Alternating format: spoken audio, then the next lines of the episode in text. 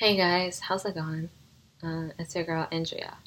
It's my first English episode. I always joke around how I feel like only my mom listened to my podcast. It's really a place for me to log my thoughts. There's a lot of things um, that had happened recently. Honestly, I still have a very hard time to process, and it just been on the back of my mind for a while, and I just don't know how to express it.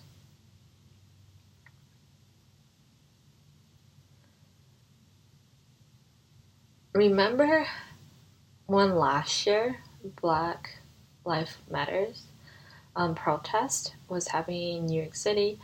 I have seen pictures of it. I knew some of my friends participated in it. I have walked by them. It was more like I was in awe.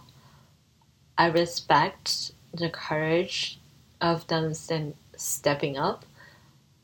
They're not afraid what if some sort of um, something bad happened to them.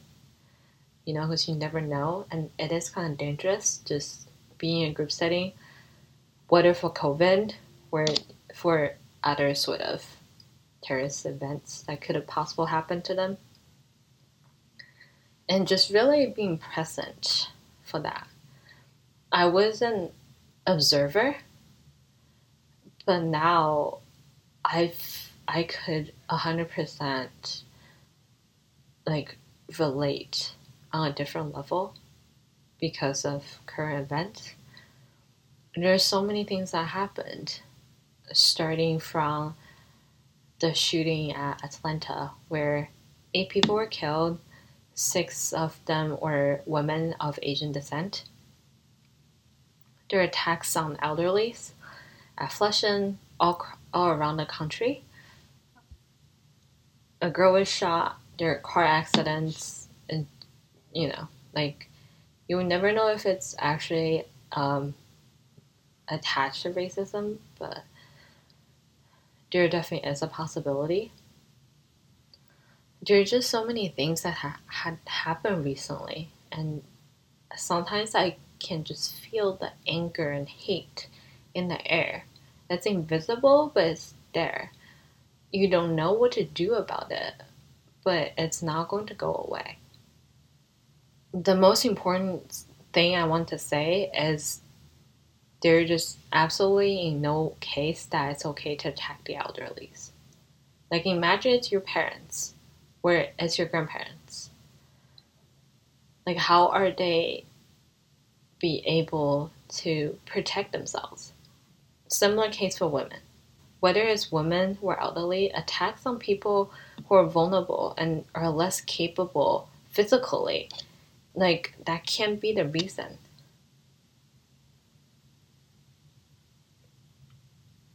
And when when it comes to Asian women,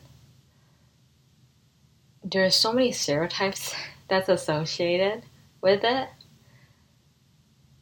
I'm I'm a Asian female and very aware of all the labels that could possibly be put on the group, like being submissive, um, like very obedient, as part of the culture.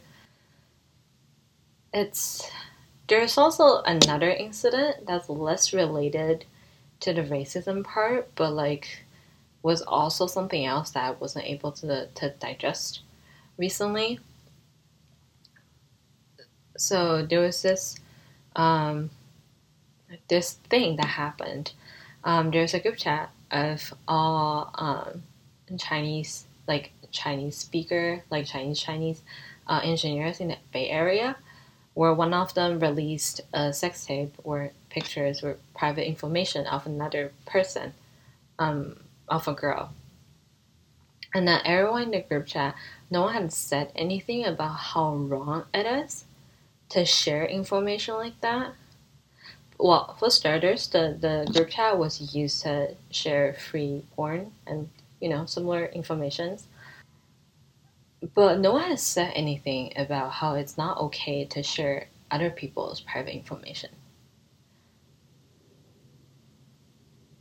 And that was just very disappointing. What if it's your sister, your cousin, someone you know? Would that still be okay? Is that something you would like think about at night? Like just in no circumstances that like it's okay. They're just like unspeakable things, um, especially I work in tech, and they're just like things that when I talk to female engineers, I was talking to my my girlfriend who also works in tech today. They're just things that I didn't have to express say it, and she knew exactly what I meant. Like we are talking about how a lot of times there's less female in you know tech teams and just how it is, and we're like the only girl in class at school it just it feels strange. It's uncomfortable. Like period. It is uncomfortable. Um, you just feel so stand out for no reason. Well, well, the reason is just because I'm a girl, right? And at school, it's like professor knew that you were the person. Like, let's say if I was late, they would be like, "Oh, the girl was late," or like if I didn't show up to class, everyone noticed right away. Um, and when it comes to tech, like obviously it varies. Like some teams have more, some teams doesn't have as much. Depends on the language applications, etc. But on a more granular scale, I just feel weird. I don't know what, what else. It's very difficult to express it. And even if when I was explaining it to my like really close guy friends who work in tech, they just like don't understand it. So um, they'll be like, oh, like uh, I like if I was the only guy who worked with twenty girls, I'd be so happy. Like I'm so flattered. But unfortunately, it's not the case when it's the other way around.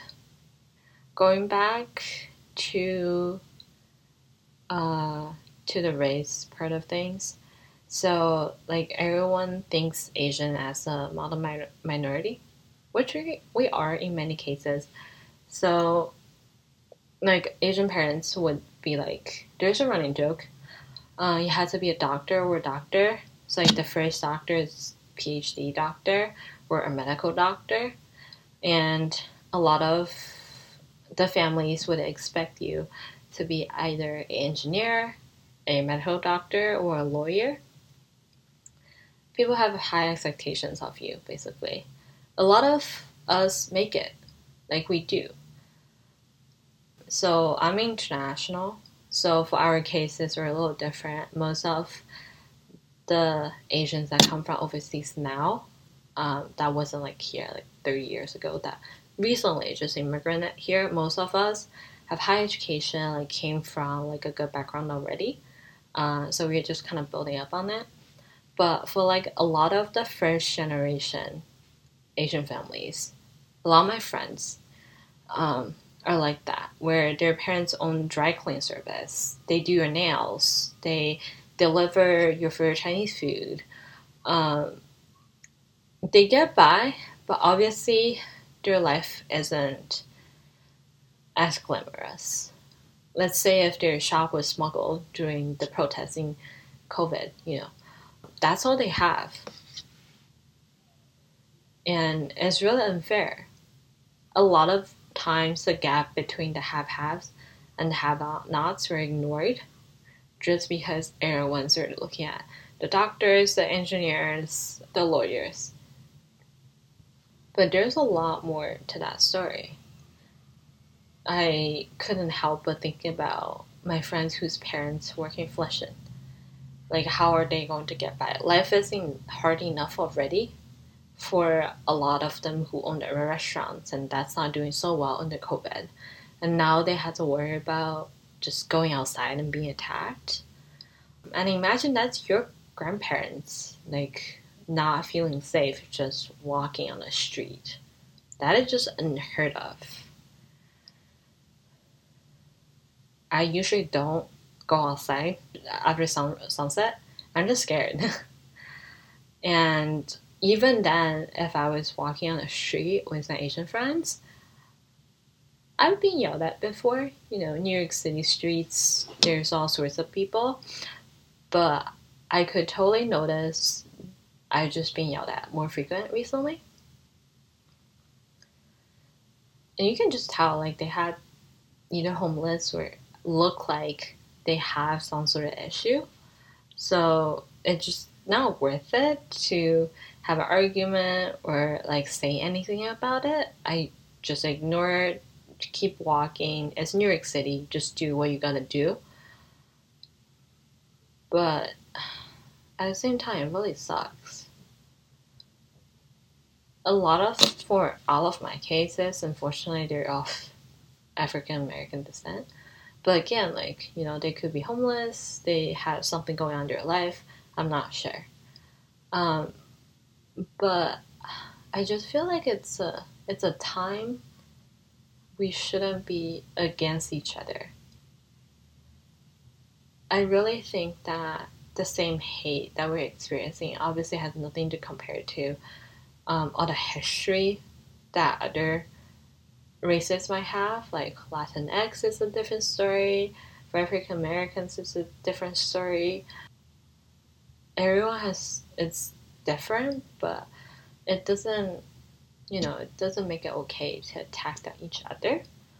Um, I genuinely think, personally, I empathize with everything that happened, other discriminations, um, other groups. I just feel like it really should be a time that we support each other. And empathy is something that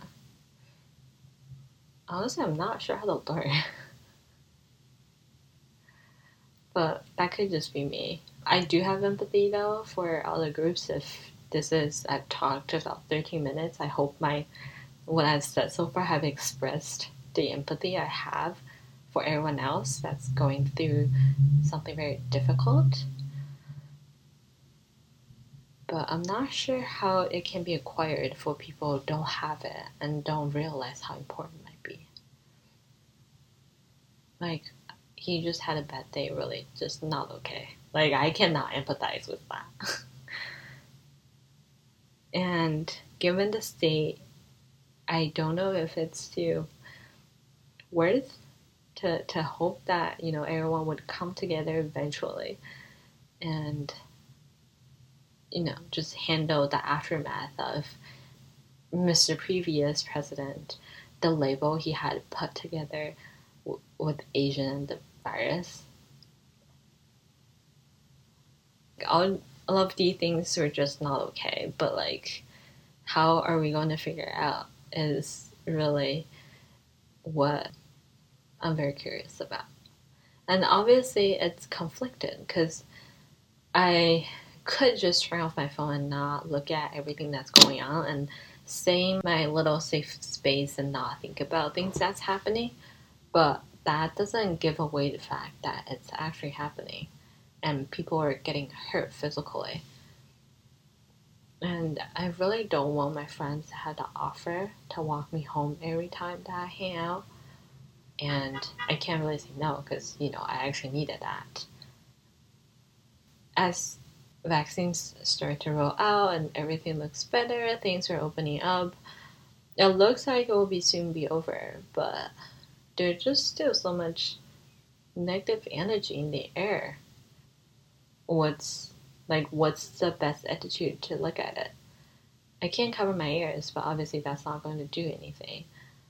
I want to share how I feel about it without being overwhelmed. Here are the collective thoughts I have had in the past couple weeks and hope it res- resonates with someone. So, yeah, that's all I have for this one.